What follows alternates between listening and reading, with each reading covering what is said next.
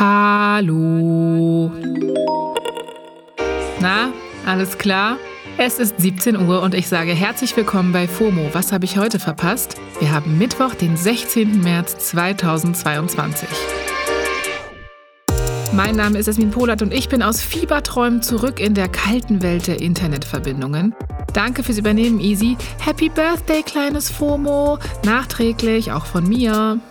Heute geht es um ein Boom der Benzinpreis-Apps, Kylie Jenners Wochenbett-Insta-Stories und warum ihr eventuell euer Antivirenprogramm wechseln solltet. Das ist die altbekannte Werbetrommel. Jetzt kommt eine kurze Unterbrechung. Hey Hakan, wie stellst du dir eigentlich deine Rente so vor? Oh, also erstmal gottlos ausschlafen, dann Cappuccino machen an der Siebträgermaschine, mit dem Cappuccino dann zum Fenster, Fenster aufmachen, in den Garten gucken, Kaffee genießen beim Ausblick auf die reifen Tomaten, dann mache ich einen Spaziergang durch meinen Garten, guck so, wie alles schön gereift ist, dann gehe ich in den Jacuzzi, mache mir schönen Champagner auf. Ja, also irgendwie so. Boah, das klingt auf jeden Fall traumhaft. Aber Jacuzzi, Champagner, wie willst du das alles leisten können? Äh, Tatsächlich ist in jüngeren Generationen jetzt schon klar, dass die staatliche Rente für sie nicht reichen wird. Aber ich zum Beispiel weiß auch gar nicht so richtig, was ich jetzt schon tun könnte, um für mein Alter vorzusorgen. dafür gibt's natürlich Unterstützung. Unser Werbepartner Clark hilft euch, mehr aus eurer Rente rauszuholen. Die bieten unverbindliche Vergleiche verschiedener Altersvorsorgen an und gestalten euch ein persönliches Angebot, das genau zu euren Bedürfnissen passt. Außerdem könnt ihr mit Clark auch alle eure Versicherungen managen. Also ihr könnt die Versicherungen, die ihr schon habt, da hochladen und somit den Überblick bewahren. Wenn ihr euch jetzt anmeldet und zwei Versicherungen hochladet, also zum Beispiel eure Hausrat- und eure Fahrradversicherung, dann bekommt ihr einen 30 Euro Shopping-Gutschein geschenkt. Euer Code für den Gutschein ist FOMO24. FOMO natürlich groß geschrieben.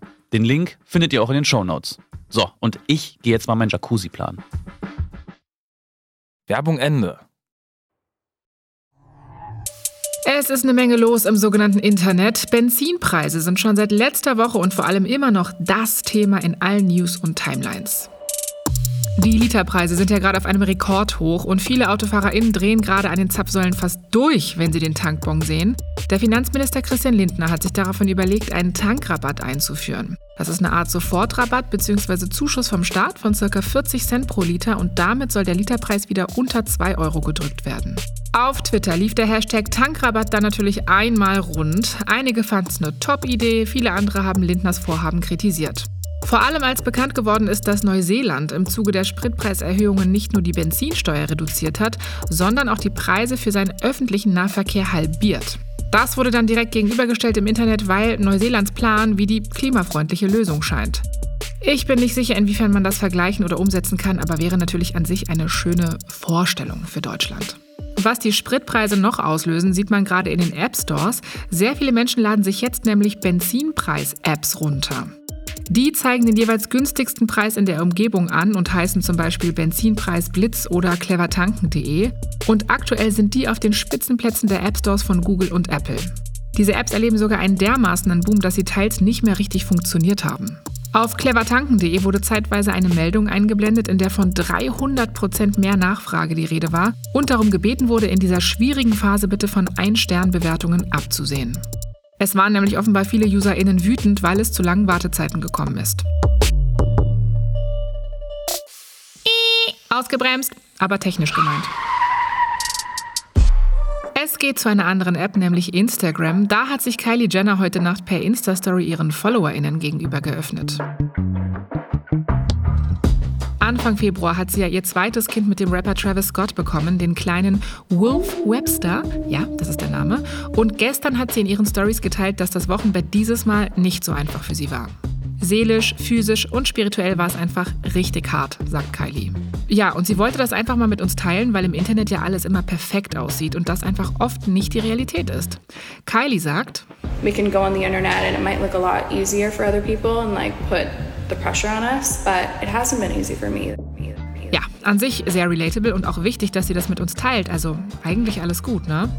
Aber hm, hm, mein siebter Sinn für die Entertainment-Industrie sagt mir, dass hier etwas vor sich geht. Hm, ist das alles etwa Promo?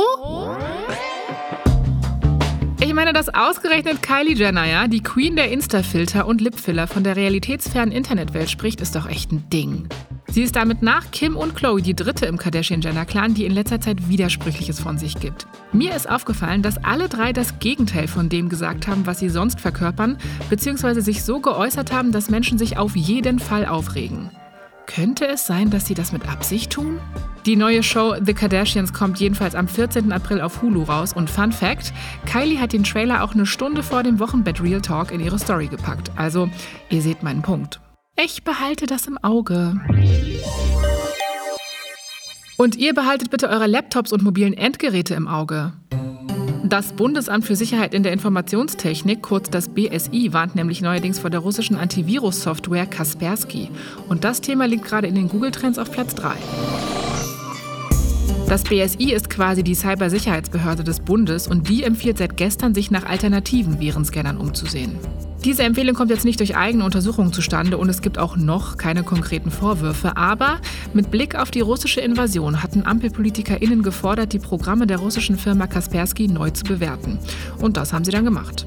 Laut dem BSI muss eine funktionierende Antivirensoftware eine Verbindung zu den Servern des Herstellers halten, also in dem Fall zu Kaspersky.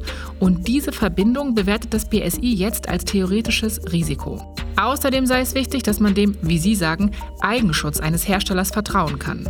Auf gut Deutsch, für das BSI ist es denkbar, dass Kaspersky selbst angegriffen wird und so auch die Softwarenutzerinnen attackiert werden könnten. Stark gefährdet sind offenbar Unternehmen und Behörden mit besonderen Sicherheitsinteressen oder BetreiberInnen wichtiger Infrastrukturen. Die können sich jetzt vom BSI oder vom Verfassungsschutz beraten lassen.